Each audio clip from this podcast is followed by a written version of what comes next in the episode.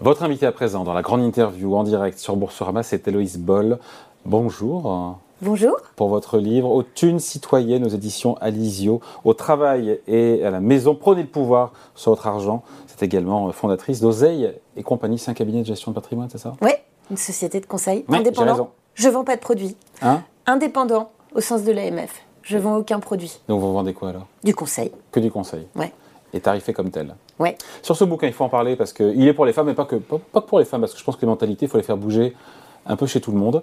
Euh, on peut vraiment affirmer aujourd'hui que les femmes euh, sont moins bien éduquées, entre guillemets, que les hommes sur les questions financières. Vraiment, c'est encore vrai aujourd'hui avec toute la masse d'infos disponible pour tout le monde? Je ne Euh, dis pas que ça délégitime cette question, votre, votre bouquin, mais il y a vraiment une, un écart d'éducation financière entre les hommes et les femmes? Il y a un écart euh, dès le plus jeune âge euh, avec euh, les distributions d'argent de poche entre les filles et les garçons. Il y a un écart aussi dans les encouragements qu'on peut porter Pourquoi on donne plus d'argent de poche à un aux garçon enfants. qu'à une fille Oui, oui, il y a, il y a Non. des études très sérieuses sur, les, sur, les, Sérieux. sur le sujet. Euh, il y a un écart aussi dans les, dans les encouragements euh, à, la, à la gestion et, euh, et à la culture financière euh, euh, vis-à-vis des garçons et vis-à-vis des filles. Et puis surtout, euh, surtout, il y a un fossé qui se creuse euh, sur les sujets financiers. euh, Dans le couple, à, la maison. euh, dans le couple, mais pas exclusivement dans le couple. Euh, vous avez euh, euh, des études assez éclairantes et récentes Ouais. euh, qui montrent que, euh, en termes de culture financière, il y a un gouffre euh, et une espèce de trou noir chez les femmes entre 35 et 50 ans, euh, euh, pendant euh, période pendant laquelle, en général, elles sont beaucoup plus nombreuses euh, à dire. Je n'ai pas euh, Ah, de connaissances et de culture financière et je n'ai même pas la connaissance, une connaissance très fine de ma propre situation.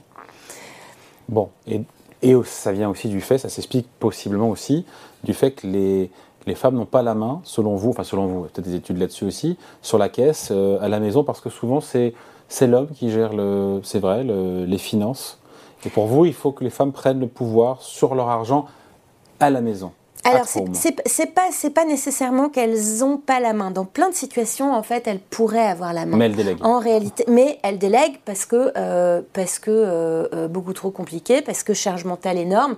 Enfin, c'est pas un hasard. Ce, ce fossé là entre 35 et 50 ans, c'est l'âge où euh, la, la plupart des femmes ou beaucoup de femmes ont des enfants petits et, et sont travaillent beaucoup et sont au maximum de leur charge mentale. Et en réalité, leurs intérêts économiques et financiers Passe passent au- en dernier parce que euh, parce qu'il y a tout le temps une urgence à gérer et, euh, et- et des choses à anticiper qui sont d'une autre nature. Le problème, c'est que ça leur est extrêmement dommageable sur le plan économique parce que c'est justement euh, les années où elles devraient euh, être euh, au, au taquet sur, leur, sur les sujets financiers parce Hmm. Mais que si c'est le probablement les ça- meilleures années de leur carrière. Mais si le mari gère ça en bon père de famille pour le cocon familial, euh, Oui, mais euh, en réalité, euh, même si vous vivez avec quelqu'un qui gère ça en bon père de famille, d'abord, vous n'avez vous avez pas la certitude que vous avez quelqu'un en face de vous qui gère ça en bon, bon père de famille. Vous avez des gens qui font beaucoup d'erreurs ou qui n'ont pas la même notion du risque que vous.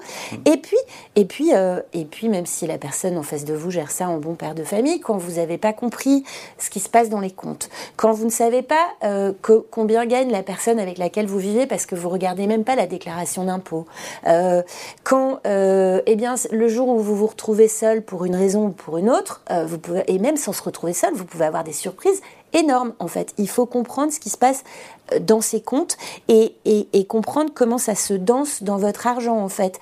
Euh, et ça marche pas uniquement pour le couple. En réalité, on a, on a une démarche euh, beaucoup et, et une attitude euh, qui est euh, malheureusement extrêmement féminine qui consiste à être dans une forme de partage. Et ben, on est dans une société où, euh, tout se partage, mais enfin surtout le temps des femmes, celui qui est non rémunéré, le travail des femmes, celui qui est moins bien rémunéré que celui des hommes, et euh, parfois l'argent des femmes parce que elles, sans, faire vraiment attention à, à- la différence entre les flux et les stocks, eh bien elles ont une tendance à payer naturellement plus le quotidien que les investissements. Et au bout de tout ça, alors qu'elles ont les mêmes droits économiques que les hommes, en réalité, elles sont complètement flouées. mais Il y a en, quoi est-ce qu'elles sont lésées? Pourquoi elles seraient flouées au final hein? Alors, je vous fais un dessin. Oui. Euh, euh, des salaires qui Ah sont oui, euh, voilà. évidemment, Vous- 20% vous de arrivez, car- je les vous avez un, 20% voilà, vous les sur le connaissez salaire, ces chiffres-là. 40% pour la retraite.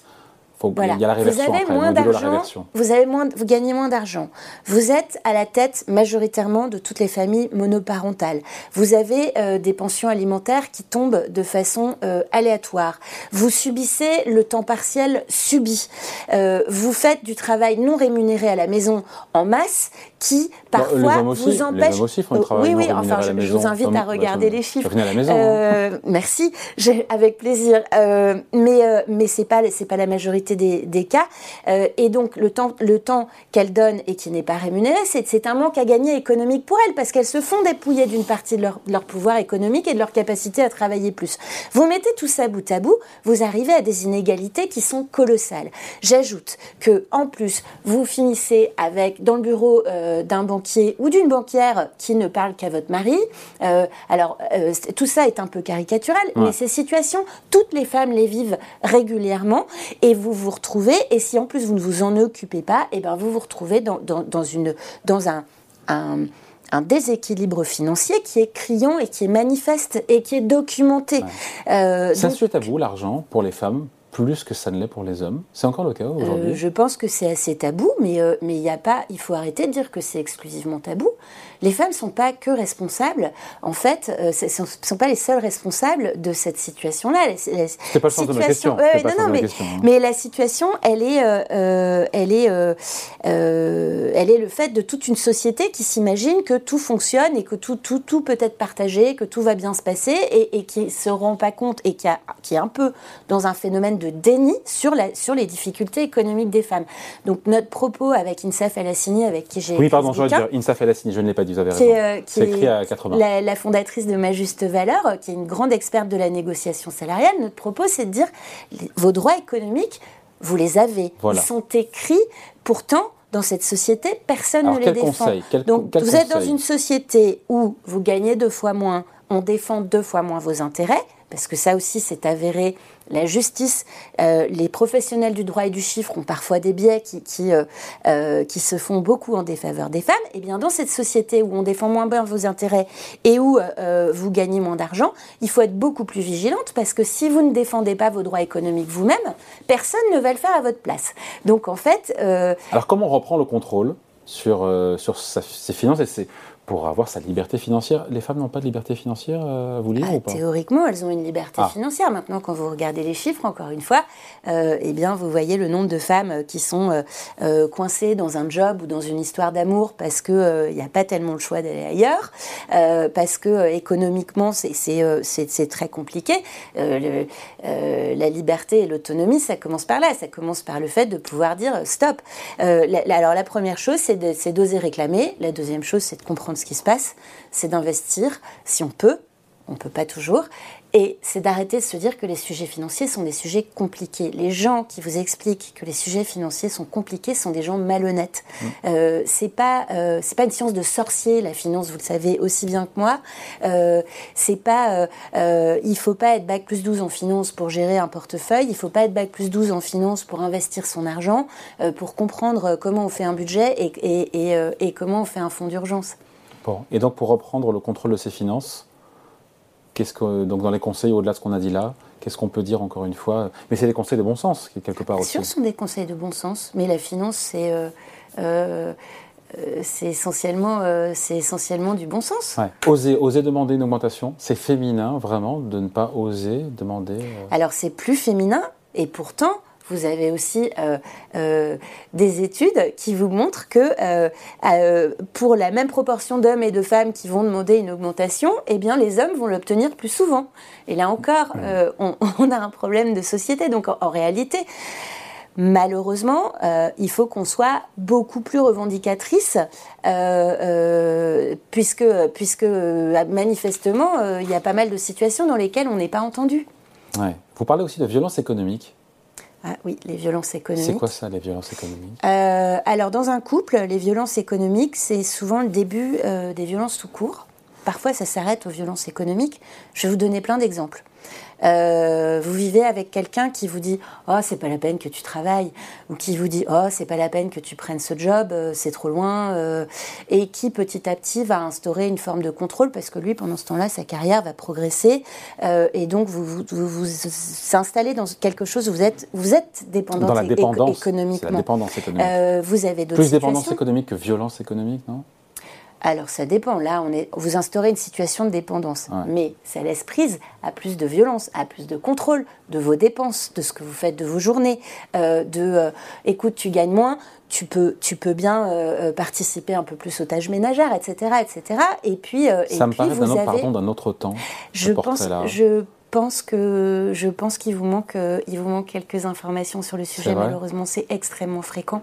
Euh, et puis et puis vous avez une autre forme de violence euh, qui consiste purement et simplement à faire du racket. c'est une, question générationnelle. J'ai le sentiment que dans cette nouvelle génération, je me trompe peut-être, hein, mais non, non. C'est en fait le terme de violence économique, il est employé depuis assez récemment, mais c'est un phénomène qui existe depuis des millénaires en réalité. Et je pense que si vous creusez et que vous cherchez autour de vous, vous allez vous dire Ah, tiens, oui, ça, cette situation, cette situation, cette situation, des situations que vous avez rencontrées tous les jours autour de vous, vous allez voir qu'il y a des violences économiques, tout milieu confondu. Bon, dans les conseils, j'ai bien aimé celui-là Stop au syndrome de l'imposteur. C'est vraiment, c'est un, un, sujet ça, hein parce que c'est pas la première fois que je l'entends ça.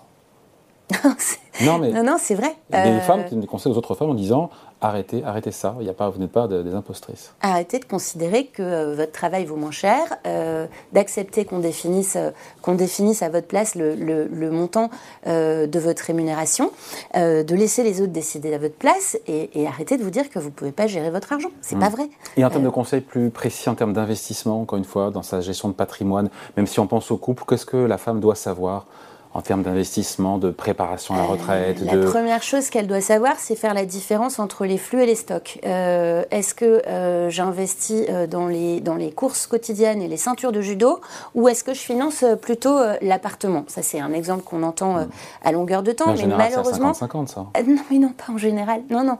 Il y a beaucoup, beaucoup, beaucoup de situations dans lesquelles ça ne se passe pas à 50-50 et, et, où on est encore dans des schémas qui sont ancestraux, alors même que euh, souvent il n'y a plus le, mariage en communauté pour protéger euh, celle qui paye les courses et, euh, les ceintures de judo, et pour qu'elle récupère la moitié de, la moitié de l'épargne. En général, qu'est-ce qui se passe? C'est à, hauteur des, des revenus de chacun, c'est ça de le, Oui, alors ça c'est aussi un, un, un, sujet. c'est un sujet philosophique après ça. Hein. C'est injuste de faire à hauteur des revenus de chacun ouais. C'est le Code civil qui dit ça. Ah, c'est le Code civil Ouais. D'accord. Donc, ah, enfin, après, philosophiquement, vous en pensez ce que vous voulez, mais mm. moi je trouve que c'est plutôt euh, très équitable de faire, euh, d'équilibrer les dépenses en fonction des revenus de chacun. Que, je pense en termes euh, d'investissement d'être à 50-50 sur un bien immobilier, quand l'un gagne 5 fois plus ou 3 fois plus ou 2 fois plus que l'autre. En général, il faut se demander pourquoi l'autre gagne 2 ou 3 fois Et plus Et on revient au point de départ. Désolé. Ah non, non, pas désolé, c'est hyper intéressant. Il faut lire Aux thunes citoyennes, au travail à la maison, prenez le pouvoir sur votre argent. Co-signé Héloïse Boll et Insaf El Hassani aux éditions Alizio. Merci beaucoup. Avec plaisir. À bientôt. Au revoir.